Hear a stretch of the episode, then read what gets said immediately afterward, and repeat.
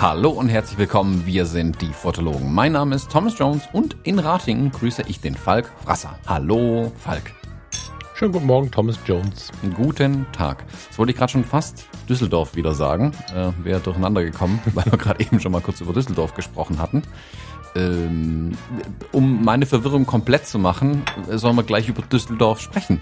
Du hast uns äh, wir, was mitgebracht. Du, du warst wieder als, wie nennt man's, rasender Reporter unterwegs äh, als genau. Außenkorrespondent. Das klingt immer alles direkt voll gut. Ja. Du hast dir einen schönen Abend gemacht, so, sag mal so. Ist so, ist so ein bisschen der alte Fotologen-Style, ne? ja, ich habe mir einen schönen Abend gemacht. Ich habe auch keine Kamera dabei gehabt. Ähm, bewusst das ist, nicht. Das sind oftmals wusste, wirklich kommt. die schöneren Abende, muss man sagen. Nur keine du, Kamera ähm, ohne dabei. Witz. Also ja, also ich, ich erzähle es ja gleich, ne? Aber bei dem, was ich gleich erzähle, stell dir bitte vor, ich hätte eine Kamera mitgenommen, würde da rumfotografieren. Also es gibt einfach auch fotografische Themen, die dürfen unfotografisch erlebt werden. Also nein, die dürfen ohne Kamera in der Hand erlebt werden. Und ich muss sogar gestehen, ich habe ein bisschen mit den Augen gerollt. Ähm, dass bei vielen Teilnehmern des gestrigen Abends die äh, Leica M ein schmückendes Beiwerk passend zur Mode, die man an dem Abend getragen hat, war. Also das, ähm, ja, also ja. Äh, ich habe meine Nacht in Düsseldorf verbracht. Was gab's in Düsseldorf? Äh, hol uns ab. Ähm, ist natürlich jetzt theatralisch völlig übertrieben. Ich war halt abends mit Farina in Düsseldorf. Ähm, es gab im Museum Kunstpalast in Düsseldorf, das kennt vielleicht der eine oder andere, oder gibt es ja bis Mitte, Ende September, glaube ich, noch die Ausstellung Untold Stories von Peter Lindbergh. Wir haben ja hier mehrfach darüber gesprochen. Ich habe übrigens gelernt, dass Peter, Peter wollte er genannt werden, ähm, das habe ich gestern erfahren. Im Rahmen dieser Ausstellung gab es gestern einen ganz, ganz interessanten Live-Talk mit äh, Stefan Rappo und Jim Rakete. Stefan Rappo ist jetzt nicht jedem Begriff. Kennst mhm. du den? Nee, also wollte ich gerade sagen, das wird nicht jedem was sagen. Erklär den mal kurz. Jim Rakete genau, also, kennt man vermutlich. Wenn wir nach Instagram gehen, hat äh, Stefan Rappo 57.000 Follower, dann kennen ihn doch eine ganze Menge Leute, aber das ist halt äh, nicht so fame wie, wie Jim Rakete oder Peter Lindbergh. Ähm, Stefan Rappo war lange, lange Jahre Assistent von Peter Lindbergh und hat auch diese Ausstellung wohl mit äh, kuratiert und ausgesucht und ihm, ihn unterstützt quasi bei der Vorbereitung und ähm, war somit ein ganz cooler Gesprächspartner, weil er so aus der Neuzeit sehr viel erzählen konnte, während Jim Rakete als bester Freund, wie er sagte, mh, mm, sehr viel auch so von den ersten und mittleren Jahren erzählen konnte. War eine mega Veranstaltung. Habe ich vor ein paar Tagen äh, im Profi-Fotomagazin äh, entdeckt und haben dann auch mit dem Newsletter vom Museum Kunstpalast, den ich bekomme, witzigerweise war die Profi-Foto schneller, Kompliment an die Redaktion. und man konnte halt für einen Unkostenbeitrag von fünf Euro, was meiner Meinung nach auch hätte teurer sein können, das war wahrscheinlich einfach nur, um zu gewährleisten, dass überhaupt jemand kommt und nicht alle leere Karten bestellen, so. Konnte man im Robert-Schumann-Saal, wer den kennt, der ist ganz hübsch, der ist auch im Museum äh, Kunstpalast, konnte man halt ja, diesem Live-Talk beiwohnen. Eine Moderatorin vom WDR war noch dabei. Jetzt muss ich meiner, zu meiner Schande gestehen, muss ich eigentlich benennen, ne? Äh, wie hieß das Mädchen? Warte. Das wäre jetzt nicht fair, weil auch da haben sie professionell äh, Christina von Belo, also die kennt auch der ein oder andere aus diversen Talk-Formaten und, und, und Formaten aus dem WDR, hat das Ganze moderiert. Ja, das war ein, ein, ein auf viele Arten und Weisen spannender Abend. So spannend, dass ich sogar zwei Episoden draus mache. Also ich habe ein Thema, mit dem ich, äh, über das ich mit dir sprechen möchte und ich habe ein Thema für Fotografie tut gut am Sonntag. Das war gut.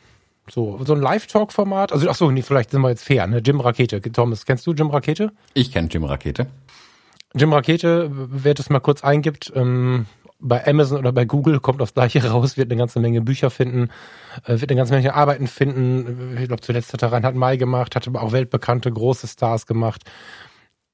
Einer der bedeutendsten Fotografen Deutschlands, würde ich sagen, ähnlich wie Peter Lindbergh. Das ist wohl auch der Grund, warum die sich dann auf dieser Ebene angefreundet haben, weil du einfach auf der gleichen Ebene weniger, wie soll man sagen, Thomas, ähm, du hast weniger zu befürchten, dass der andere was von deinem Fame möchte, wenn du selber so Fame bist. So kann man wahrscheinlich auch anders ausdrücken, aber ich glaube inzwischen zu verstehen, warum sich Menschen oft auf der gleichen Ebene begegnen, wenn sie dann sich anfreunden und die beiden gehören halt zu den ganz großen. Witzigerweise Jim Rakete, aber ganz, ja, mein Lieblingswort äh, von Vincent Peters übernommen, ist ja unprätentiös. Also Jim Rakete habe ich ja schon mal fotografieren dürfen, als er eine Ausstellung ähm, eröffnet hat mit Fotos von seinem Ausbilder. Und da habe ich, das war ein ganz intimer Kreis, da war nur ein bisschen Presse und ein bisschen Family und so. Da habe ich ja schon gemerkt, mein Gott, was ein unfassbar netter, zurückhaltender Typ Mensch. So. Und ähm, ja, das hat sich gestern äh, wieder gezeigt. Also die Kombination war der Hammer. Stefan Rappo ist, ist Schweizer, ähm, hat eine große, breite eigene Fotografiegeschichte, hat auch schon, wenn man bei dem auf der Webseite mal schaut, der ist ganz einfach zu googeln, Rappo mit Doppel-P, ähm, hat viel auch krasse Commercials gemacht, krasse Werbung, hat aber auch viele freie Arbeiten. Das war eine richtig, richtig spannende Gesprächsrunde, die sie da aufgebaut haben. Moderiert von, von einer Reporterin, die weiß, was sie tut, von einer Moderatorin, die weiß, was sie tut. Und als Gäste im Saal unter anderem die Familie von Peter Lindbergh, was das Ganze doch mal sehr viel emotionaler gemacht hat, muss ich sagen. Na, er ist jetzt etwas über ein Jahr tot. Anfang September ist er gestorben. Am 9. oder am 3. Ah, Anfang September vor einem Jahr. Und ähm, das war wirklich tiefgehend. Ja, eröffnet hat äh, Felix Krämer. Weiß nicht, ob du den Namen schon mal gehört hast. Mhm. Er hat auch das mhm. Buch, also der hat Untold Stories hat er auch, er ist Herausgeber für den Buch, soweit ich weiß. Mhm. Ähm, ist der Direktor vom Museum Kunstpalast in Düsseldorf. So, und ähm, der erzählte halt so aus der aus der Planungszeit, ne? Und ähm, war ganz stolz auf diese Ausstellung und nicht so ein egomanischer Stolz. Ne? Es gibt ja verschiedene Formen von Stolz. Das war so ein ganz wohlwollender Stolz. Also der Mann, das hat er so nicht gesagt, aber ich habe kurz überlegt, ob das so sein Doing of Life, wie heißt das? Also sein, sein Lebensprojekt irgendwie war. Ne? Also er ist Direktor vom Museum Kunstpalast, das heißt ja schon mal was. Das ist ja Museum Kunstpalast und, und NRW-Forum sind ja wirklich zwei Orte sich gegenüberliegend. Ich glaube, sie sind auch irgendwie, sie gehören auch irgendwie zusammen, nicht nur in einem Gebäudekomplex.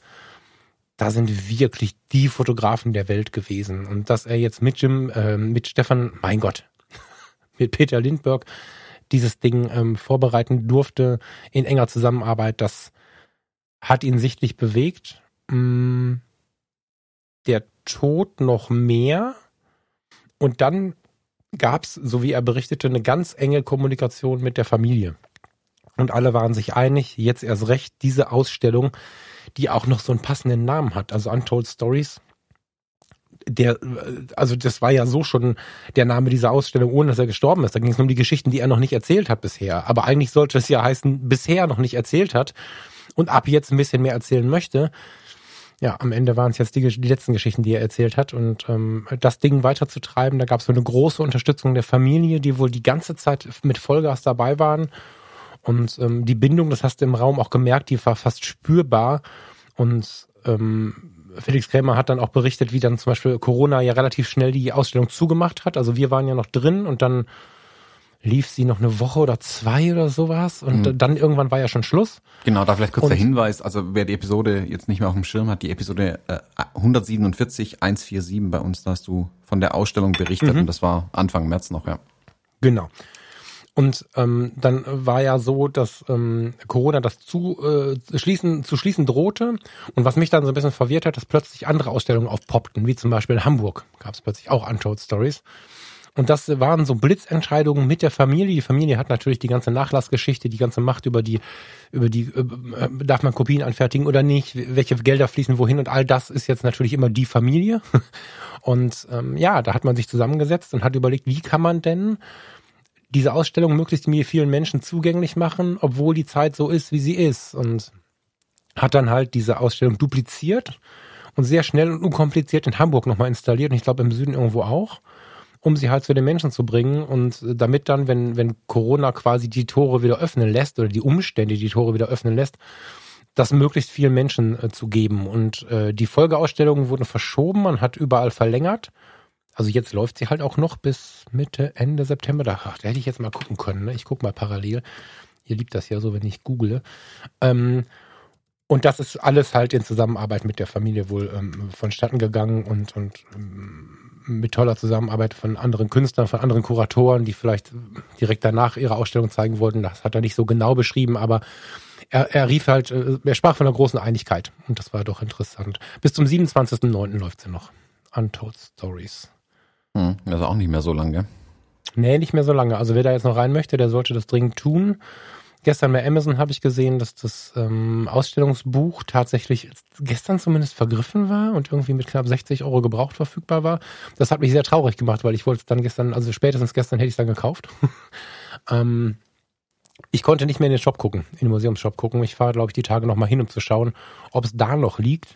Das, ähm, also bis zum 27.09. läuft die Kiste noch. Und nach dem, was ich gestern alles gehört habe, ähm, also wer es noch nicht gesehen hat, liebe Leute, das ist, also wenn du, wenn du fotografisch interessiert bist, und da meine ich jetzt nicht dieses, wie kann ich mein Business pushen, das lernst du glaube ich, gar nicht.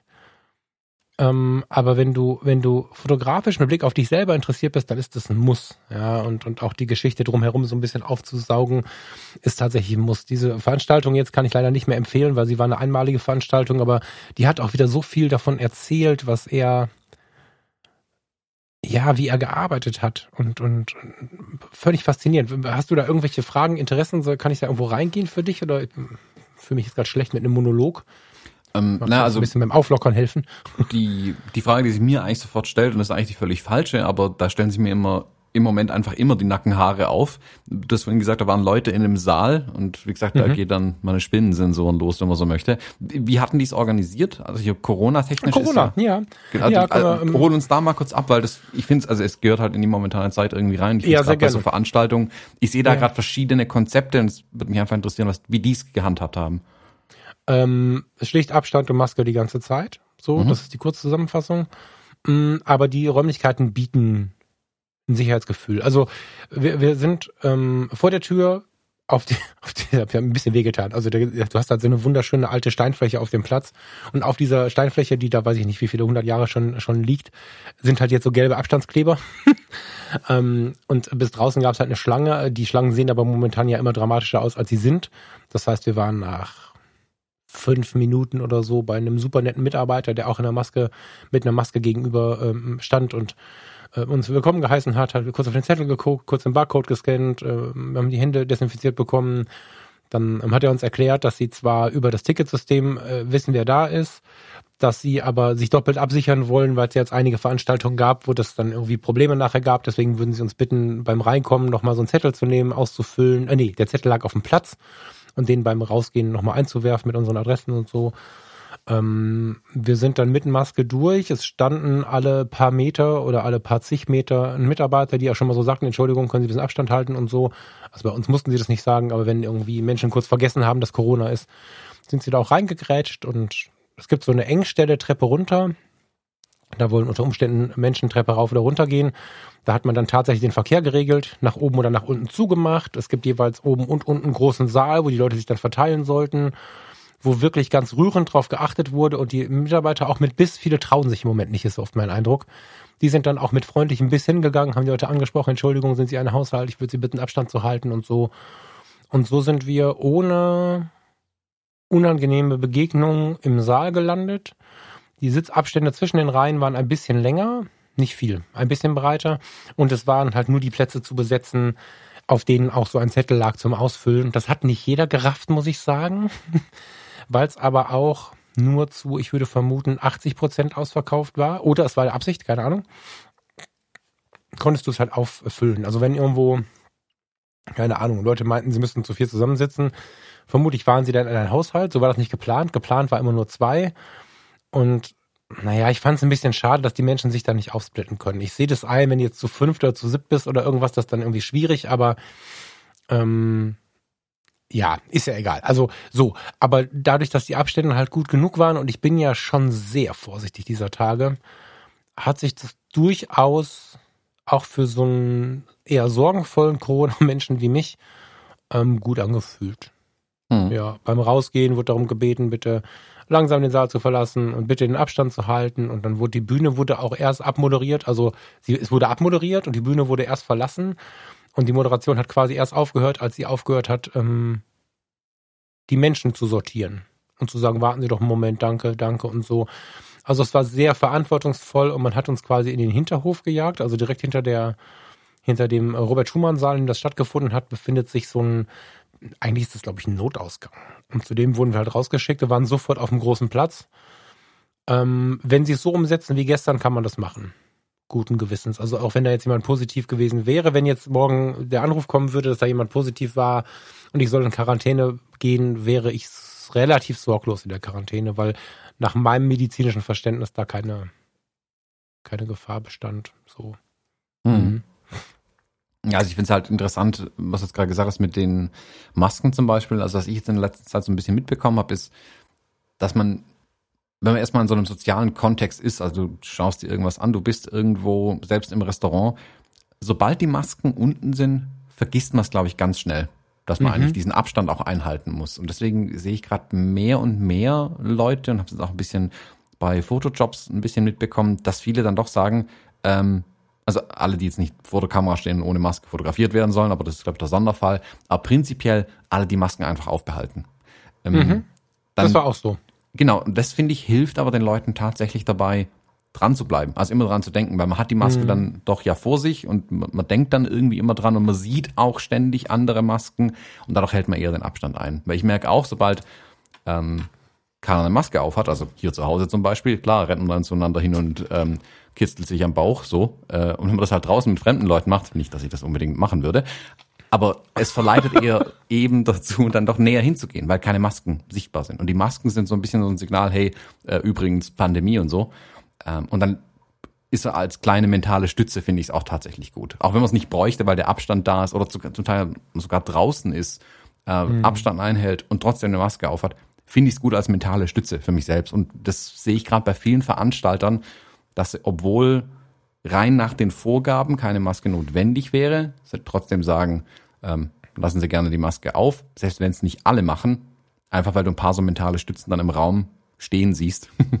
ich bin mir jetzt gar nicht so sicher, ob du ähm, in dieser Kinosituation, also das war ja im Prinzip eine Kinosituation gestern, ähm, ob es da so ist, ob du sie überhaupt nach den Vorgaben abziehen darfst. Ich glaube, das Anlassen ist da Teil des Konzeptes. Bei uns also, schon. Kommt, ja, ist das denn generell so oder ist das ein Einzelkonzept?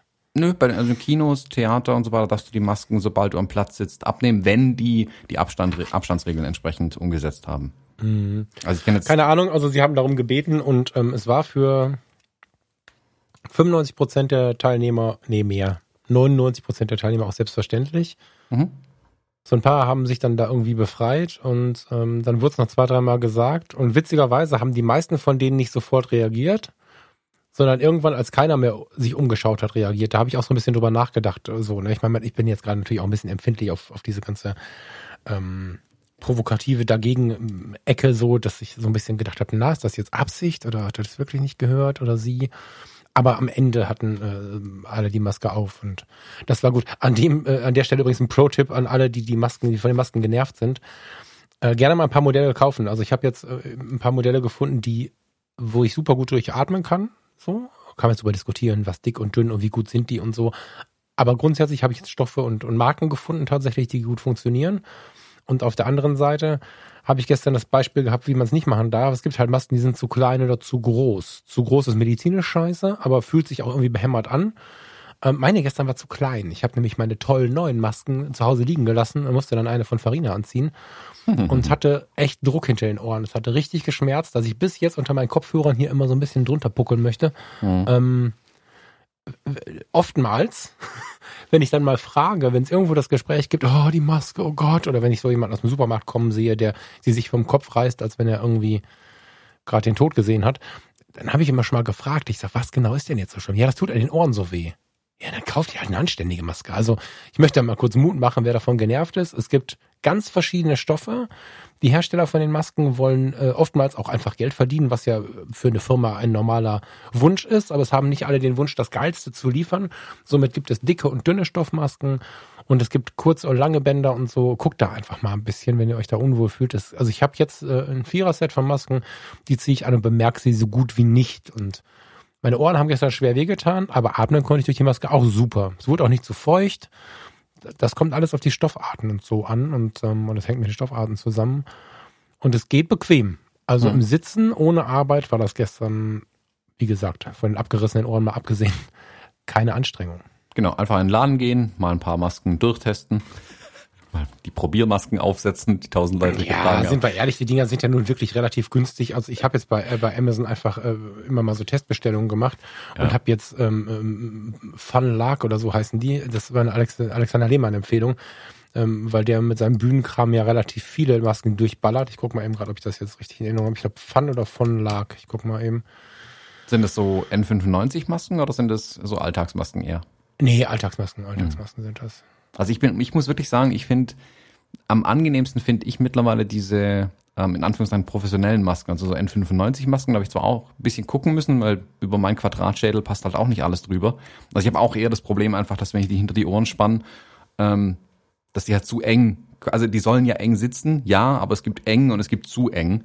Ähm, und auch die Beschaffenheit dieser ähm, Schlaufen, die hinter die Ohren kommen, ist ja auch nochmal abhängig, wie gut sich das dann anfühlt. Vor allem, wenn sie dann tatsächlich wirklich eng anliegen, die Dinger.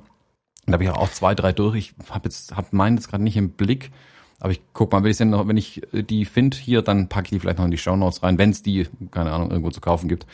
Ähm, ich habe sie aus der Apotheke tatsächlich meine, die letzten, den letzten Satz geholt, so ein Zehner Packen. Ja, du hast vielleicht gerade äh, Verwirrung gestiftet, weil N95 kennt die Welt nicht so laut wie FFP2. Das ist Ach, ein stimmt, sehr ja. ähnlicher Standard. Es ist nicht schlimm, es passt auch wieder sehr gut zu unserem Format. N95 ist eine USA ähm, ähm, Einstufung und FFP2 eine im europäischen Raum ist in etwa das gleiche und schützt dann dich. Ja, also die Maske, die ich gestern anhatte, schützt die anderen. Ähm, die schützt dich. Ihr müsst wahnsinnig aufpassen. Es gibt FFP-Masken oder von mir aus, bei N95 weiß ich nicht, FFP weiß ich ganz sicher, die auch ein Ausatemventil haben. Wenn ihr also im Baumarkt einfach eine, oder auch vielleicht in der Apotheke, viele denken darüber nicht nach, eine FFP2-Maske kauft oder irgendeine FFP-Maske kauft, ähm, die ein Ausatemventil habt, dann atmet ihr da viel besser mit, ähm, schützt aber nur noch euch und keinen anderen mehr. Dann bricht das System zusammen. Also eine FFP-Maske muss auch ähm, in sich geschlossen sein, was sie relativ schwierig macht in der Atmung. Das ist deswegen sind die ein bisschen schwieriger in der Atmung. Wenn sie ein Ausatemventil haben, ist das in der Regel nicht gefiltert. Dann ähm, filterst du die Luft, die reinkommt und beim Ausatmen wird da ein kleines Ventil geöffnet und du pustest deine Viren nach draußen. Ähm, die werden immer weniger, aber ich sehe immer noch Leute damit rumlaufen. Das ist natürlich wie keine Maske tragen. So. Ja. Da vielleicht mal drauf schauen, wenn da so ein rundes, komisches Ding ist, dann mal kurz fragen oder nachlesen, was das ist. Wenn da steht, jetzt super mit Ausatemventil, dann sind das die Supermasken, um sich selber zu schützen. Aber der Allgemeinheit tut man damit keinen Dienst. Genau. Muss man ein bisschen aufpassen, das stimmt. Ähm, aber jetzt sind wir irgendwie ganz arg weit abgedriftet, war aber vielleicht äh, doch ein bisschen interessant. Mm, hol uns doch mal gut. ab. Also du, du hast jetzt ein bisschen erzählt, wer da war, du hast ein bisschen erzählt, ähm, worum es ganz grob ging. Wie gesagt, nochmal die Empfehlung, was die Ausstellung selbst angeht, da haben wir schon mal eine Episode drüber aufgenommen auch. Ähm, magst du erzählen, wie das Format so ein bisschen war? Also war das, da könnte jetzt alles Mögliche sein, alle nur im Raum sitzen und an die Decke starren oder haben die ähm, erzählt? Gab es da irgendwie feste Slots? War das eine Talkrunde? Wie muss man sich das vorstellen? Ähm, ich gehe gleich auch noch mal kurz ein bisschen inhaltlich rein, aber das, das auch gerne. Also sie haben vorne, ähnlich wie im Fernsehtalk-Format, mit relativ großem Abstand, auch mehr als anderthalb Metern, haben sie ähm, drei Stühle aufgestellt, so Sessel, so wie man sie vom Lanz kennt oder so. Ne?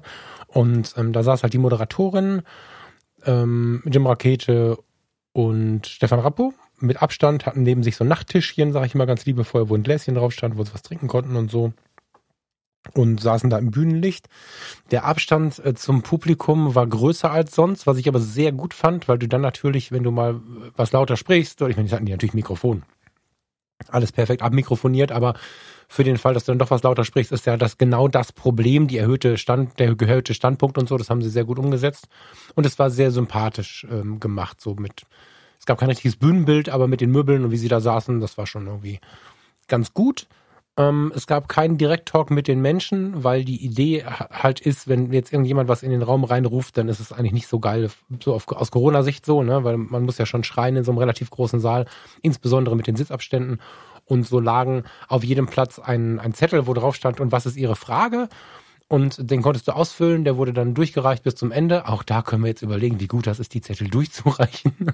Aber nun gut, will ich jetzt mal nicht päpstlicher sein als der Papst. Und äh, die lagen dann am Ende einer der, der Bank auf der linken Seite. Ähm, und dann ist ähm, eine Angestellte von, vom Haus halt rumgelaufen und hat halt diese Zettel eingesammelt, wo man am Ende dann quasi diese Fragen nochmal richten konnte an die, an die beiden beziehungsweise drei Leute da vorne. Eigentlich war das Eröffnungswort schon spannend. Oftmals ist ja so, ein, so eine Eröffnungsrede ist ja oft so ein oh. und ähm, dieser dieser ähm, Felix Krämer hat ganz ganz emotional halt erzählt, war total stolz, dass die 100 sie die 100.000 Besuchermarke geknackt haben, obwohl sie wir Corona haben und sie sehr stolz auf ihr Konzept sind, also eigentlich gar nicht viele Leute rein können. Mhm war sehr stolz drüber, hat halt sehr viel von der schönen Zusammenarbeit mit der Familie erzählt, aber auch sehr emotional erzählt, hat ein bisschen angedeutet, wie man sonst so eine Ausstellung plant. Am Schreibtisch mit, mit äh, sehr geregelten Gesprächen auf einer sehr fachlichen Ebene, fast schon wissenschaftlichen Ebene, um über Kunst zu sprechen. Und in dem Fall haben sie halt in Socken äh, in der Wohnung von Jean Braquette in Paris auf dem Boden gesessen, Fotos hin und her geschoben und äh, heiß darüber diskutiert, warum die geschlossenen Augen, das verwackelte Foto viel geiler ist als das Foto von, von, von, von klarer Schönheit und so. Ähm, das war schon sehr schön zu hören und er ist da sehr viel ins Detail gegangen, was, was gerade so diese andere Sicht auf die Dinge angeht. Also er erzählte zum Beispiel oh, Untold Stories. Warum heißt das Untold Stories? Ähm, Jim Rakete gehört ja also er hat ihn jetzt eine absolute Weltberühmtheit genannt. Ich kann das mittragen. Kannst du den Begriff so tragen? Ja, ne? Ja, Peter absolut. Ist ja schon, also würde ich schon sagen, so. dass man den kennt. Der war ja viel international, international unterwegs. Genau. Daher glaube ich schon, genau. das kann man bei ihm guten Gewissens sagen, tatsächlich. Unglaublich, unglaublich viel USA gemacht, unglaublich viel Paris gemacht, ja, genau, ne? Und Paris, New York, Dillewang, wie man immer sagt. Genau, Paris, New York. Ich wollte noch googeln, das habe ich nicht gemacht. Vielleicht kannst du mir gleich mal helfen. Er ist immer am gleichen Strand irgendwie, aber das müssen wir gleich mal machen. ähm, er als weltbekannte Berühmtheit hatte immer so ein bisschen den Schmerz, dass alle von ihm andere weltbekannte Berühmtheiten sehen wollten. Und er hat regelmäßig seine Auftraggeber wahnsinnig gemacht, indem er ankam und sagte, ich habe gestern im Hotel, hab ich, hab ich, ich bin nicht bedient worden von der Sarah und ich will die Sarah hier am Set haben und die kommt mit in die Modestrecke und dann haben alle sich so, ah! Und er hat halt immer wieder Leute mitgebracht, die er irgendwo getroffen hat, ähm, die unbedingt mit drauf sollten, weil, so, also so als kleines liebevolles Gegenprojekt zu diesem, wir wollen immer nur Kate Moss und, und, und wen auch immer vor der, vor der Linse haben. Und äh, er wollte aber nicht immer nur die berühmtesten von den Berühmten zeigen. Das war aber so ein bisschen das, was die Welt ja von ihm wollte. Ne? Und ähm, Untold Stories waren halt die Stories, die er noch nicht erzählt hat, waren die Bilder, die er noch nicht erzählt hat. Und da wollte er so ein bisschen mal seine Sicht auf die Welt der Fotografie zeigen und wollte mal so ein bisschen weg von den Weltberühmtheiten. Die gab's da auch, gar keine Frage. Aber er wollte davon ein bisschen weg. Ich habe mir irgendwo hier eine ganz tolle, ganz tolles Bild aufgeschrieben. Warte mal, wo habe ich das? Ich muss mir meine Notizen angucken, die sehen fürchterlich aus. Ähm, so müssen Notizen genau. aber auch ein bisschen aussehen. In, ja, guck mal. Achso, du kannst mich ja sehen, du kannst das den, den Hörern beschreiben. Also es ist wirklich das totale Vollchaos. Sieht aus wie ein Verrückter, der irgendwelche Verschwörungstheorien genau. beweisen will. Genau, genau, genau. Ähm, ein, ein schöner äh, Punkt war halt, dass Lindbergh am Anfang angefangen hat, Geschichten zu erzählen und sehr intensiv da drin war, eine Story aufzubauen, eine Dramaturgie einzubauen und er war der festen Überzeugung, wenn es eine Modestrecke gab, die aus fünf Bildern bestand, vielleicht sogar wechselnde Plakate für irgendein Modelabel oder so, ähm, die auch vielleicht gar nicht zugleich gezeigt werden, wollte er, dass wenn sie auf der einen Vernissage oder in der einen Zeitung oder wo auch immer in Reihe gezeigt werden, dass das nicht nur Bilder von Mensch X sind, sondern er wollte, dass es eine Dramaturgie hat. Und wenn die dann falsch rum aufgehängt wurden, war das irgendwie schon ein Problem. Also hat er sehr, sehr lange ja daran gearbeitet, äh, diesen, diese Geschichten. Also er, es musste immer eine Geschichte sein, die er erzählt. Wenn es losgelöst nur ein Foto für, für ein Parfum war, dann war das so. Aber in sich geschlossen war alles immer eine Geschichte. Und so war er anfänglich ein sehr, sehr intensiver Geschichtenerzähler. Und ähm, irgendwann Rakete konnte jetzt nicht genau sagen, wann, aber er sagte, irgendwann war es merklich so, dass der Move plötzlich auf die Akteure ging. Also vorher hatte es so eine Geschichte mit tollen Akteuren und es ging immer mehr auf die Akteure, so dass er nachher wirklich immer die Person im Fokus hatte. Und da ging mir natürlich das Herz auf, weil ich ja nichts anderes will immer, als den, als den Menschen darzustellen, ähm, wie er ist, wer er ist und so.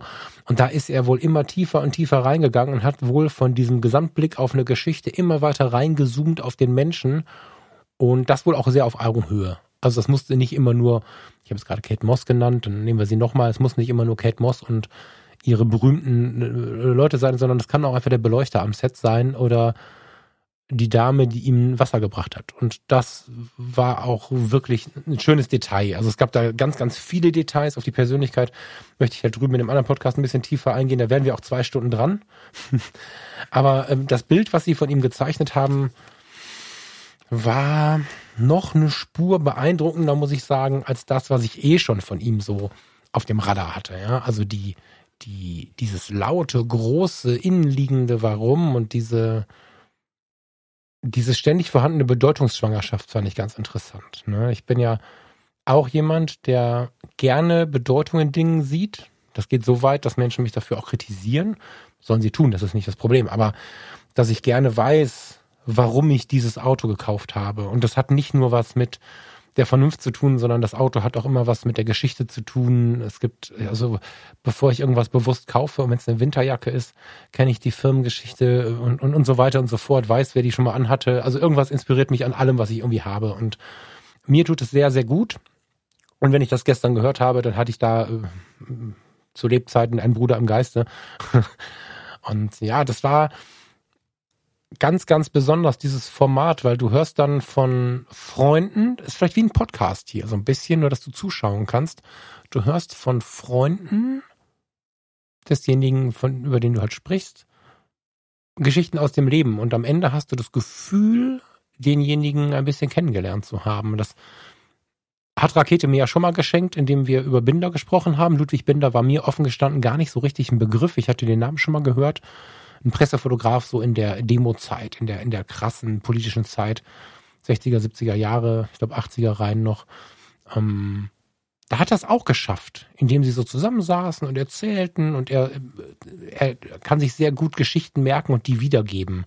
Und ähm, da hatte ich auch das Gefühl, jetzt, jetzt kenne ich Ludwig Binder ein bisschen und jetzt gestern habe ich gedacht, ja krass, jetzt habe ich einen ganz, ganz anderen Blick auf die Persönlichkeit von Jim Rakete, äh, von ähm, Peter Lindbergh.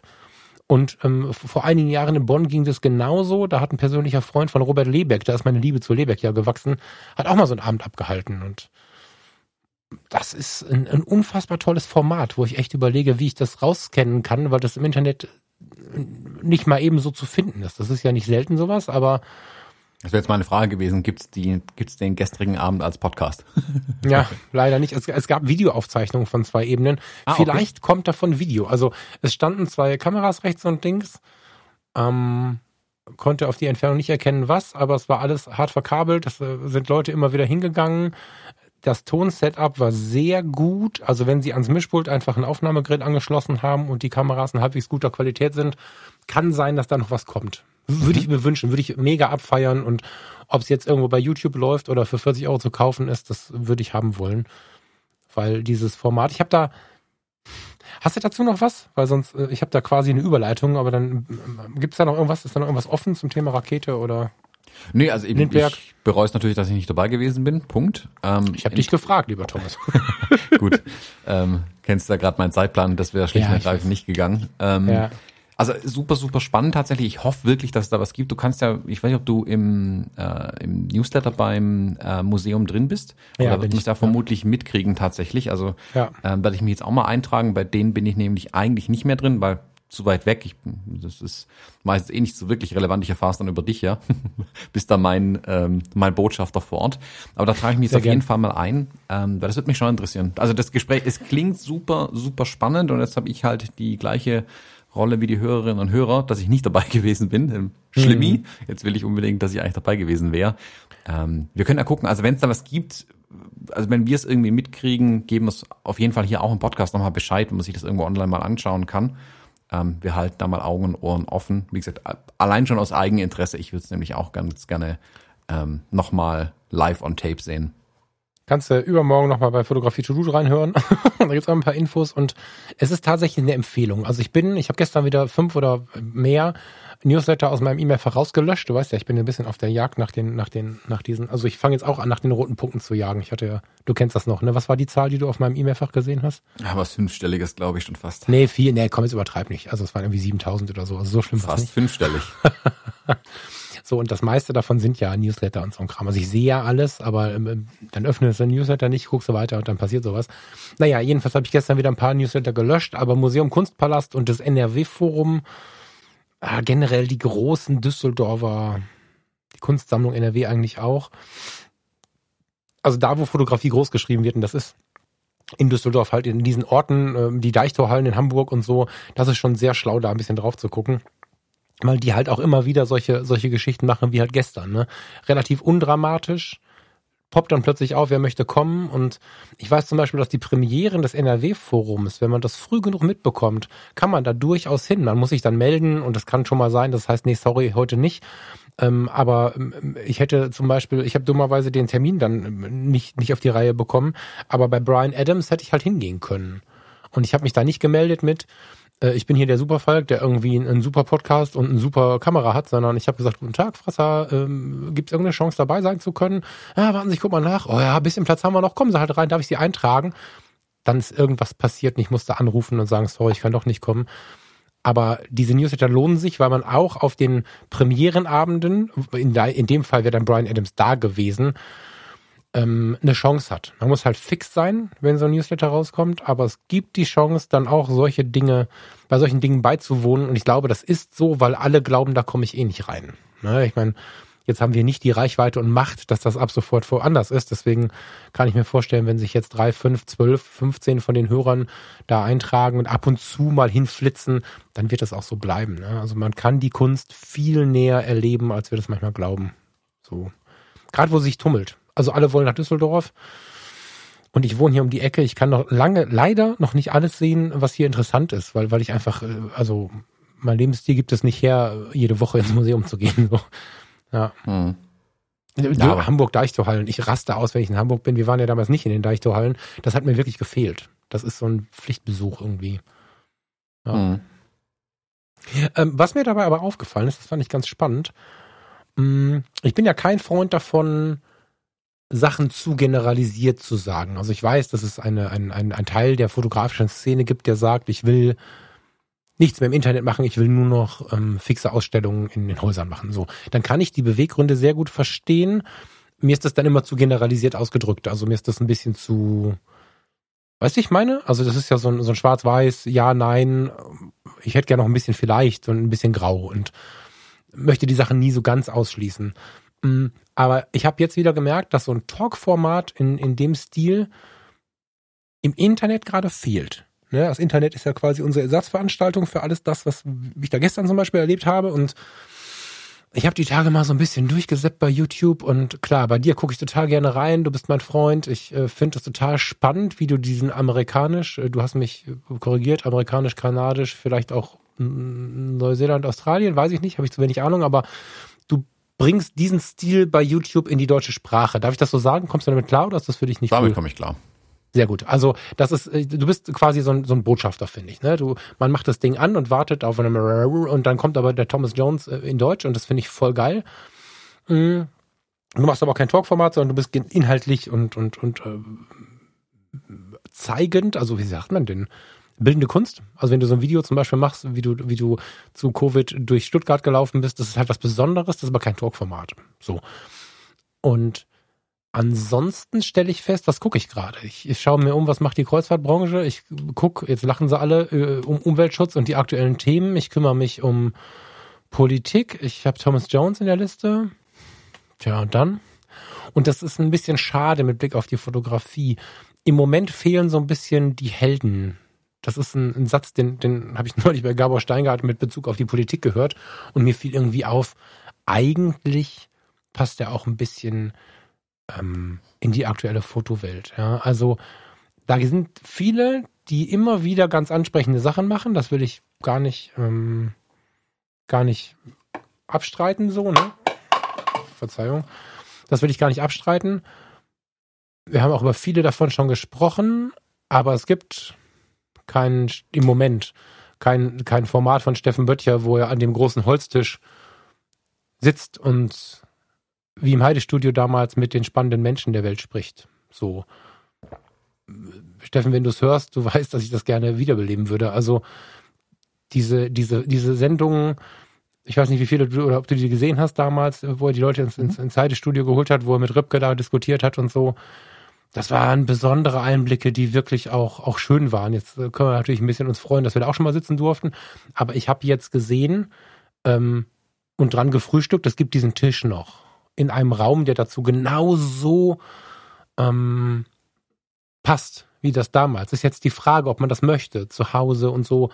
Aber übertragbar auch auf andere Personen, so ein Format fehlt mir gerade. Ne? Und ähm, auch wenn es thematisch ganz anders funktioniert, Fotoschnack ist ausgelaufen, war auch so ein Format, was irgendwie, das hast du, hast dich zurückgelehnt und hast dich auf eine Sendung gefreut. Und da haben ähm, insbesondere die beiden was aufgemacht, ein Feld aufgemacht, was, was sie jetzt beide wieder zugemacht haben und was noch niemand besetzt hat. Und das finde ich ein bisschen schade. Es fehlt so ein bisschen der Markus Lanz der Fotografie, obwohl er übrigens ja selber Fotograf ist, ne, das muss man auch mal sagen. Aber wenn ich mir jetzt vorstelle, du nimmst so einen Benjamin Jaworski, das wäre so ein Moderator-Typ. So, der Benjamin sitzt jetzt da kurzärmlich, man sieht die ganzen Tattoos und mit seiner, äh, ist ja dann doch irgendwie so der liebe Schwiegersohn, wie er dann so auftritt, finde ich.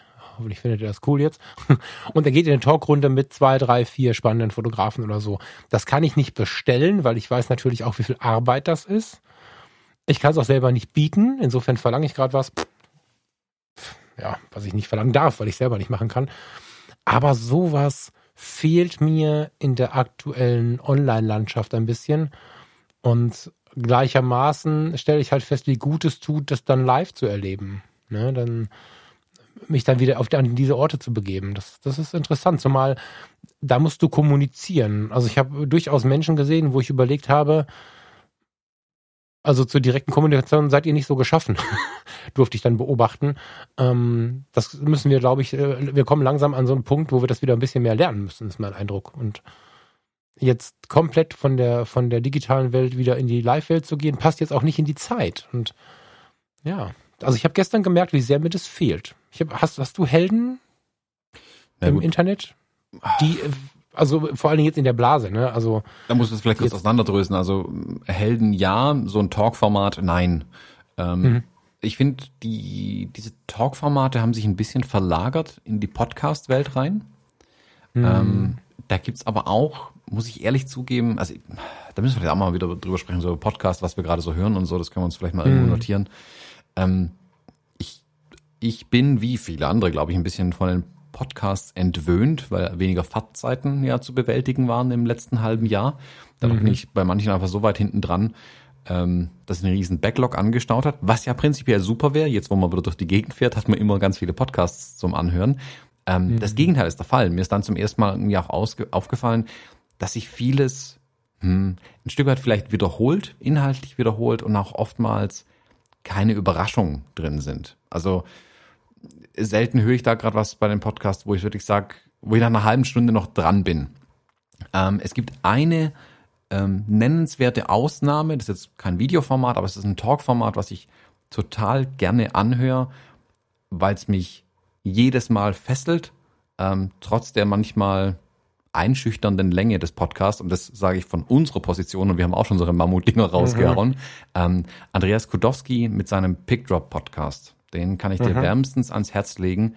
Da gibt's ein paar richtig, richtig, richtig gute Episoden und ich freue mich da wirklich auf jede. Das ist der einzige Fotografie-Podcast, den ich im Moment noch regelmäßig höre, äh, wo ich auch den Backlog tatsächlich durchhöre. Ähm, wo ich jetzt, also wenn ich mal eine Episode übersprungen hatte oder jetzt, weil ich da gerade wirklich danach suchte so ein bisschen, ähm, was er da so zu berichten hat oder mit wem er spricht. Das ist ein Interview-Podcast bei ihm ähm, und wen er sich da einlädt.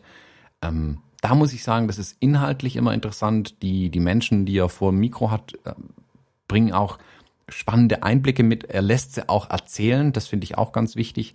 Ähm, ich mag das, wenn in so einem Gespräch der andere auch zu Wort kommt. Das gibt's auch andersrum, ähm, dass die anderen nie zu Wort kommen, irgendwie in so einem Interview-Podcast. Oder dann immer die gleichen Fragen gestellt werden, immer die gleichen Antworten auch irgendwie kommen. Das ist dann doppelt langweilig, finde ich oftmals. Ähm, weil dann könnte ich mir immer die gleiche Sendung wieder anhören, irgendwie auch. Ähm, also den von Kodowski kann ich dir wirklich sehr ans Herz legen. Ähm, der ist toll, toll gemacht, ähm, inhaltlich super spannend und ich finde die Gäste, die er da hat, sind auch immer ähm, sehr, sehr spannend. Ich war jetzt hauptsächlich tatsächlich im Thema Video, ähm, obwohl wir hier im Podcast sind. Ähm, aber bei Podcasts, du hast schon recht, geht's mir ähnlich. Ähm, Kudowski höre ich aber sehr viel. muss mhm. ich sagen. Also den höre ich sehr, sehr viel und ich will sein Merkel-Bild. ich habe schon mal angefragt sogar, er hat so ein Bild, wo sie im Foyer steht. Das ist relativ künstlerisch, was meiner Meinung nach super gerahmt werden kann. Und ähm, ja, wenn dann Corona vorbei ist und ich mal wieder ein bisschen was gearbeitet habe, dann werde ich ihm dieses Bild abkaufen. Da haben wir schon mal darüber gesprochen. Ähm, ja, stimmt, erst eine gute Ausnahme so. Und ich will gar nicht die anderen schlecht reden. Natürlich gibt es gute Formate. Und es soll jetzt kein Bashing sein gegen die ach so schlechte Welt, aber im Moment habe ich das Gefühl, wir haben uns alle so ein bisschen ausgeredet und, und, und, und viele Talk-Formate und so sind irgendwie weggefallen, die ich sehr geschätzt habe, während das beim Podcast wird das Thema Talk ein bisschen überstrapaziert gerade. Also ich habe bewusst auf keinem der Kanäle angefangen, reinen Talk mit, mit, mit Gästen, Gästen, Gästen, Gästen zu machen, weil, weil irgendwann, wen sollst du noch einladen, mit wem sollst du noch reden, so. Und es wird so oft halt leider das Gleiche gesprochen. Ich habe vorgestern erst das Gespräch mit, mit einem ähm, jungen Mann geführt, der überlegt, einen Podcast zu machen. Und wir kennen uns ein bisschen näher, deswegen habe ich halt ähm, dann ein bisschen tiefer gefragt und sag, was willst du denn machen? Ja, ich will über Fotografie sprechen. Puh okay. Ähm, und dann habe ich versucht, ein bisschen was rauszukitzeln. Und nee, eigentlich soll es ein bisschen breiter werden. Eigentlich möchte ich gerne darüber äh, sprechen, wie Menschen Kreativität erschaffen und so. Das ist halt schwierig, weil genau so starten unzählige Podcasts gerade in die Welt und das sind dann ganz viele Formate, die per se erstmal so, wo die Gefahr relativ hoch ist, dass sie so nicht gehört werden. Wenn alle mit der Malerin um die Ecke kommen, die erzählt, wie sie kreativ schafft. Und das ist, die Gefahr ist, dass das so ein bisschen eine Inflation gibt, was ich sehr schade diesen Talkgästen gegenüber fand, finde. Und ähm, so ein bisschen mehr Konzept wäre halt gut. Und wenn wir jetzt anfangen würden, sind wir ganz ehrlich, weiß ich auch nicht, ob jetzt als Neustart die Fotologen funktionieren würden. Wir waren sehr, sehr früh. Wir sind damit ähm, gewachsen. Wir haben eine tolle Hörerschaft äh, bekommen. Ich finde es jedes Mal total beeindruckend, nicht nur wenn ich Zahlen sehe, sondern auch wenn ich so mit einzelnen Menschen spreche, voll geil, dass ihr so eng dabei seid. Aber wenn du heute sagst, ich habe einen Fotofreund und wir machen mal einen Podcast und reden mal so über Fotografie, wird es schwierig. Und ja, vielleicht möchte ich, ich weiß gar nicht, warum ich das jetzt erzählt habe, vielleicht möchte ich ein bisschen Werbung dafür machen, dass jemand mal was Geiles macht, was, was, was, ähm, was Konzept hat von den neuen, also frischen Wind mit, mit Konzept, das wäre, glaube ich, ganz geil. Wobei ich da gar nicht so sehr auf die Podcast-Welt gehen würde. Mir fehlen da tatsächlich so ein bisschen die, die Videoformate. Mhm. Das, ich habe ja, gestern gut. ein Videoformat halt live gesehen.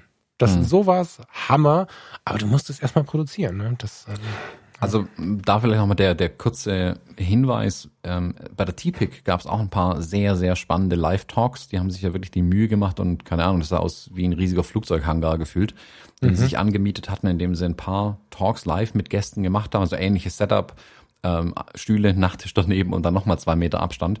Mhm. Ähm, da, die waren auch super spannend. Ihr könnt die Tickets dafür auch nach wie vor kaufen. Ähm, wir haben jetzt heute den, was, 11. September. Ähm, ich glaube, die, das Basic-Ticket läuft noch, also das, was, was 17 Euro Ticket oder was war, und damit kann man es noch eine mhm. Woche jetzt dann nicht, ja, nicht mehr ganz eine Woche anschauen. Ähm, mhm. Mit den höheren Tickets kann man aber noch länger ähm, auf diese Videos zugreifen. Und wie gesagt, also No-Brainer für 17 Euro die ganzen Inhalte, absolut. Ähm, jetzt kosten es ein paar Euro mehr. Meiner Meinung nach gibt es da für jeden immer noch super viele Inhalte. Ähm, bei den Vorträgen, das sind Vorträge, das ist was anderes, als was wir jetzt besprochen haben, aber gerade diese Talks, die sie hatten, ähm, die fand ich super spannend und interessant. Ähm, also die würde ich mir, also die muss ich mir direkt nochmal angucken.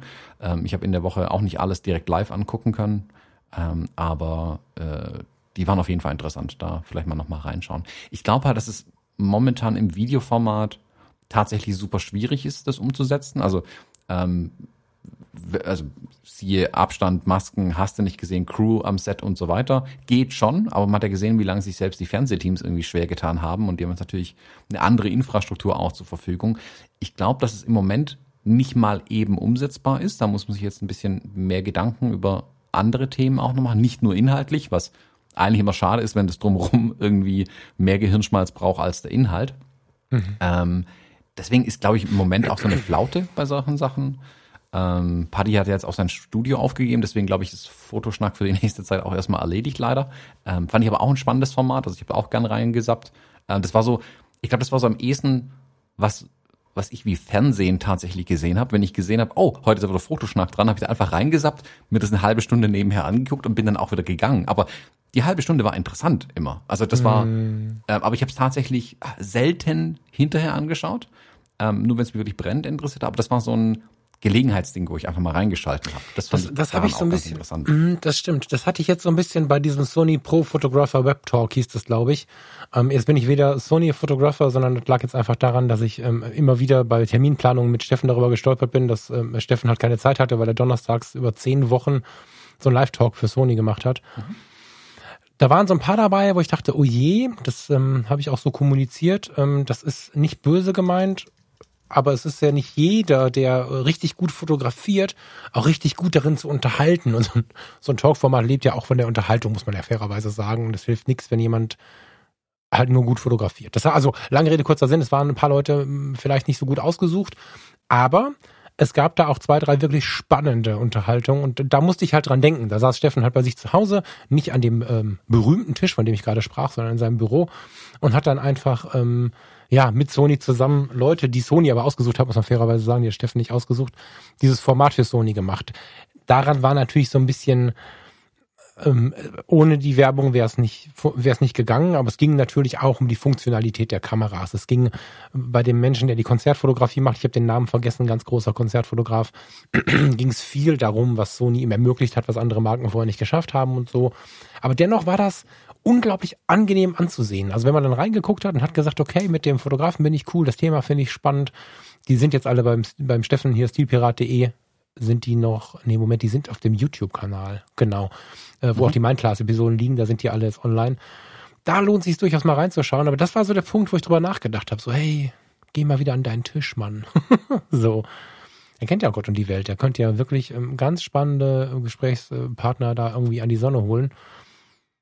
Aber gut, ich meine, vielleicht gibt es auch einfach nochmal ein Update ähm, von dieser Serie. Die, also wenn man, wenn man äh, damit leben kann, dass Werbung dazugehört, ich finde immer, das gehört dazu, dann war das auch ein gutes Format, was bestimmt nochmal ein 2.0 bekommt. Das denke ich schon. Hm. Ja, man muss es vielleicht aber auch dazu sagen, gerade bei den Künstlern, Künstlerinnen, ist auch nicht jeder unbedingt ein guter Gesprächspartner. Das muss man ja. auch dazu sagen. Ja, Die machen es einem ja, auch oft nicht einfach. Ich meine, du hast ja bestimmt auch schon mit ein paar Leuten gesprochen und aus manchen musst du echt alles aus der Nase ziehen. Manche sind auch sehr verkopft in ihrer Sache und es ist total schwer, das irgendwie verständlich, spannend und interessant irgendwie dann aus denen rauszukriegen. Also das ist, erfordert auch eine, eine hohe Kunst tatsächlich auf Seiten des Interviews oder der Interviewerin sowas Ich habe ihn mitunter sehr bewundert. ich habe ihn mitunter sehr bewundert. Ja, ja, ja. ja also ja, wo, ja. wo ich zum Beispiel immer mit mit großem äh, Respekt hinschaue, ist das, was äh, Kai bei Gate 7 drüben macht. Der ist auch ein, ich sag mal, hm, ein 98% Interview-Podcast. Er macht hin und wieder auch mal die ein oder andere ähm, Solo- Episode oder hat wiederkehrende Gäste. und ähm, aber ich finde es total spannend, und wirklich mit, mit großer Ehrfurcht, anders kann man sich sagen, wie gut er ein Interview führen kann. Also wie sehr er sich ja, zum einen zurücknehmen kann und gleichzeitig wirklich die Fragen stellt, die ich stellen möchte. Also wo ja. ich, wo ich sage, oh ja, genau, genau das wollte ich wissen. Das hätte ich jetzt als nächstes gerne gehabt. Ähm, der dann sehr gutes Gespür dafür und kann auch mit den Leuten, ähm, also kann die wirklich anzapfen, sage ich mal, als völlig plakativ. Mhm. Und die interessanten Sachen aus denen rausholen, so dass es, dass es ihnen aber auch Spaß macht. Also ähm, äh, Kai ist jetzt nicht ähm, das Paparazzi-Äquivalent, der mit dem Mikro hinrennt und die Leute nach irgendwelchen peinlichen Dingen fragt. So ist es nicht boulevardmäßig gemeint, sondern ja, aber manchmal würde ich mir das ein bisschen mehr wünschen übrigens, um das nochmal kurz zu platzieren. aber er, ich finde, er, er macht interessante Gespräche mit den Leuten und er bringt auch diese Überraschung dann und so wirkliche Perlen auch aus denen raus, die ich so manchmal noch nicht von denen gehört habe. Mhm. Ähm, Kudowski auch, also der lässt ähm, lässt die auch viel sprechen. Der geht es ein bisschen anders an, auch interessant, aber kriegt auch die, Informa die interessanten Informationen so ein bisschen aus denen raus. Beides kein Videoformat, aber wie gesagt, wenn jemand im Podcast da auf der Suche ist nach Inhalt, ähm, kann ich die beiden auf jeden Fall ähm, sehr empfehlen. Ja. Uh, Off-Topic, nee, ist gar nicht Off-Topic, wenn ich mit der richtigen Episode anfange. Ähm, Paul Ripke bei Hotel Matze. mhm. Voll geil. Und äh, wenn man dann nicht nur die Fotografie braucht, Hotel Matze ist auch so ein Format. Das zwischendrin habe ich ein paar Mal so nicht, also man merkt bei ihm schon sehr seine Verfassung, finde ich. So, auch wenn es, ähm, also zwischen den Zeilen merkt man halt, mit wie viel Feuer er dabei ist. Aber jetzt die letzten beiden Episoden zum Beispiel, Christine Westermann von Zimmerfrei ist, glaube ich, die aktuelle, zumindest während wir gerade aufnehmen. Und davor gibt's ja immer diese, heißt der Phil Siefers, ein Kumpel? ah, jetzt rede ich wieder über Sachen, die wir nicht vorbereitet haben. Ähm, da gibt es immer solche Einwurf-Episoden, wo er mit seinem, äh, mit seinem Freund spricht. Und die habe ich irgendwann aufgehört zu hören, weil am Anfang war es so, dass sie dann schon mal, ich weiß nicht, das war so eine Grill-Episode, da wurden sie mir so ein bisschen, das war peinlich. Ganz am Anfang, ne, da kam irgendwie Pipi-Mann-Witze und keine Ahnung, das war irgendwie schlimm. Und dann habe ich ähm, damit aufgehört und jetzt, wo hat mir gestern der, der Michael, äh, schönen Gruß an der Stelle, der Michael Müller-Zerniak hat mir gestern empfohlen, hör doch mal die letzten beiden Episoden. Und das ist so eine, so eine Einwurf-Episode mit seinem Freund und die mit Christine Westermann absolut obergroßartig. Und wie gesagt, die Episoden, wo Fotografen vorkommen, die muss man bei ihm auch gehört haben. Da sind auch inzwischen, meine ich, sogar mehrere. Warte, ich guck mal rein. Hörst du den schon mal? Ja, ne? Mm, selten, muss ich zugeben. Aber ah, das okay. ist eher so, der ist auf der ja, B- oder C-Liste meiner Podcasts. Okay. Also ähm, der, der mit, mit Jürgen Teller fand ich super faszinierend. Das ist auch eine Episode von Hotel Matze. Jürgen Teller ist ein, also wie du es gerade schon sagtest, das ist ein unfassbar andersartiger Mensch und das meine ich gerade liebend. Ich finde den super, aber den musst du mal erstmal anständig interviewt bekommen. Super Typ, trinke ich morgen Bier mit, aber ähm, spannendes Format, geil gemacht. Ähm, ja gut, Nora Tschirner war natürlich Weltklasse, aber die ist äh, genau wie Heiko Maas, aber das sind erst keine Fotografen. Paul Ripke war großartig ja, müssen wir jetzt nicht im Einzelnen irgendwie alle durchziehen, aber ähm, Hashtag Moses Pelham, natürlich. also Hotel Matze ist eine, eine, fette Empfehlung so für die, die noch einen Podcast suchen. Aber eigentlich kennt ihr doch jeder, ne? Wir können bei Hotel Matze mal ins Thema Werbung gehen, Thomas. Erträgst du das noch ein paar Minuten, so fünf bis zehn? Vielleicht. Versuch's Weil, mal. mh, ich versuch's mal. Mm, Im Hotel Matze, ah, das ist der Rübke. Ich mach das mal wieder zu, sonst bin ich abgelenkt. Äh, Im Hotel Matze in dem Podcast ist die Werbung ja sehr präsent. Ne? Er berichtet am Anfang, dass er sich vor der Sendung extra noch ein Sixpack Heineken 00 gekauft hat, weil er nichts anderes mehr trinkt und so. Also er ist da mit sehr viel Engagement dabei. Mm, und es gibt da äh, Gegenwind, aber nicht genug, als dass er es nicht macht, weil er damit natürlich die Sendung finanziert. Ne? Das ist ein Geschäftsmodell. Und äh, mir ist aufgefallen, wie aggressiv Menschen manchmal gegen Werbung ähm, schreien. Und gerade jetzt so in der Zeit um Corona würde ich eigentlich gern nochmal darum bitten, dass die Menschen Werbung als das wahrnehmen, was es ist, nämlich die Finanzierung eines Projektes. Und da ist dann nur die Frage, wie ehrlich wird sie ausgespielt oder wie, mit wie viel Verantwortung, ne? dass man also auch wirklich was bewirbt, wo man hinterstehen kann. Ähm, aber mir ist die Tage wieder aufgefallen, ich, zum Beispiel folge ich dem, dem Account von, von Ingo Oschmann, der ist noch relativ jung, obwohl Ingo Oschmann ja ein Comedian ist, der schon seit sehr vielen Jahren auf der Bühne steht. Und habe auch so ein bisschen Kontakt zu ihm. Und da ist mir neulich aufgefallen, da hat er irgendwie äh, bei Instagram so ein Kissen in, in, in die Kamera gehalten und irgendwie erzählt, dass das das geilste Kissen ist, was er je hatte. Voll keine Werbung, muss er mal empfehlen, weil bla und so. Und der ist halt jemand, auch wenn du den so persönlich triffst, ähm, also wir haben fünf Sätze gesprochen, schon hatte ich eine Empfehlung an der Backe. So. Und das, das ist jemand, der teilt gerne, was er genießt. Und dann kamen da drunter direkt so Kommentare, boah, mach sie jetzt auch Werbung oder was? Und da bin ich tatsächlich so ein bisschen mit in die Bresche gesprungen weil ich doch echt dafür werben möchte, dass wir gerade unseren in unserer jetzigen Zeit unseren Kreativen und damit auch uns die Freiheit schenken, ein bisschen zu werben, weil du damit einfach noch ein bisschen ein bisschen Einkommen generieren kannst und es ist ja nun nicht so schlimm, wenn man dann äh, 30 Sekunden Werbung hört, wenn es keine blanke Lüge ist. Ja, das ist uns beiden ja sehr wichtig, aber es gibt nicht so viele, die blanken Blödsinn bewerben, glaube ich, fest. Ja. Hm.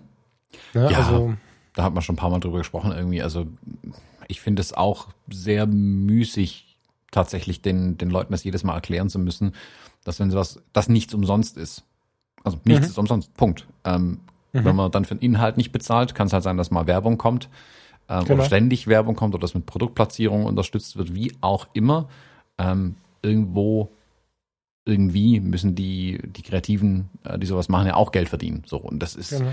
oh, ich, bin ehrlich, also ich, ich kenne die Diskussion, ich habe das bei YouTube ja auch, äh, also unter jedem Video irgendwann ähm, dreht da einer durch ähm, und erklärt mir das, dass das ähm, mit der vielen Werbung ja schlimm ist. Ähm, ja, dann geh, geh halt. Also da bin ich, da habe ich auch, also das ist meine Toleranz wirklich äh, im Negativbereich. Ich, ich gehe da auch gar nicht mehr ins Gespräch damit. Also ich reagiere da wirklich nicht. Ja, genau, drauf. hier haben wir halt eine Chance, ne? Das, deswegen wollte ich es nochmal sagen, weil es ist ja nicht so, dass jeder, der das sagt, gleich ein schlechter Mensch ist, sondern man ist ja oftmals einfach unreflektiert und lebt in seiner Blase und in seiner Blase ist irgendwie Werbung uncool, weil damals mit 16 äh, Commercial Metal uncool war, da hat man das für sich selbst gemacht und so weiter. Und das hat sich oftmals durchs Leben gezogen und ist halt dann so eine feste Meinung, die im Raume steht, die man selber aber für sich noch gar nicht überprüft hat. Finde ich Werbung wirklich schlimm oder kann ich, wenn ich weiß, dass äh, hast du bei, bei, bei deinem YouTube-Kanal keinen, der dir aktiv eine Zahlung hinlegt. Aber wenn ich jetzt weiß, dass Hotel Matze funktioniert und dass er mit dem Format und mit dem dahinterliegenden Mitvergnügen und mit den darum liegenden Redaktionen sein Leben und das Leben seiner Mitarbeiter finanzieren kann und ich eine geile Zeit damit habe, auch noch für geschenkt. Um Himmels Willen, wie geil ist das, dass ich dann Werbung bekomme? Ja, ich habe im Kino mich auch nicht beschwert, dass jeden, jeden, vor jedem Film Like Ice in the Sunshine kam und da ein Typ vorbeikam, der mir für 3,50 Euro Magnum verkauft hat. Also das war auch cool so und das ist auch Werbung. Also ja, also ich möchte einfach ein bisschen Werbung äh, dafür machen, über die Werbung nochmal nachzudenken, weil ich glaube, dass die ein Türöffner ist, dass die ähm, Sendungen existieren lässt, die vielleicht zumachen müssten. Es ist äh, teure Sendezeit, Thomas, wenn ich dich hier buchen würde für die Fotologen, wäre das nicht umsetzbar. Ähm, umgekehrt wahrscheinlich genauso wenig, wenn, wenn die ganzen Server, der ganze Kram, Werbung oder welche Form auch immer des Geldverdienens ist ja keine Sünde. Ne? So. Also das ist das nochmal als Shoutout zum Ende dieser Sendung, würde ich sagen. Guck mal, eine Stunde 48 Sekunden. Wir haben vorher noch ein bisschen gelabert. Wir sind bei einer Stunde, lieber Thomas. Ja, finde ich doch auch ein gutes Schlusswort. Ganz, äh, ganz passendes, gutes Schlusswort. Wir enden mit einem Werbeclip. Genau, ich kann ja random Werbung für irgendwelche, keine Ahnung, Waschmittel hier einblenden oder so. Wo man nichts kriegen dafür, einfach nur um, um die paar zu ärgern, die Werbung scheiße finden. Haben wir denn noch irgendwen, für den wir Werbung machen können? Guckt mal bei Ingo Orschmann bei Instagram rein. Der braucht noch mal ein paar Likes und der braucht noch mal ein paar Follower. Der braucht ein paar Kommentare, bestellt da lieben Gruß von uns und so. Ja, das ist eine gute Werbung. Gut, dann Falk, würde ich sagen. In diesem Sinne, wir hören uns ähm, gleich nochmal und alle da draußen, danke fürs Zuhören wie immer. Wir hören uns nächste Woche wieder. Eine schöne Woche euch. Ciao. Tschüss.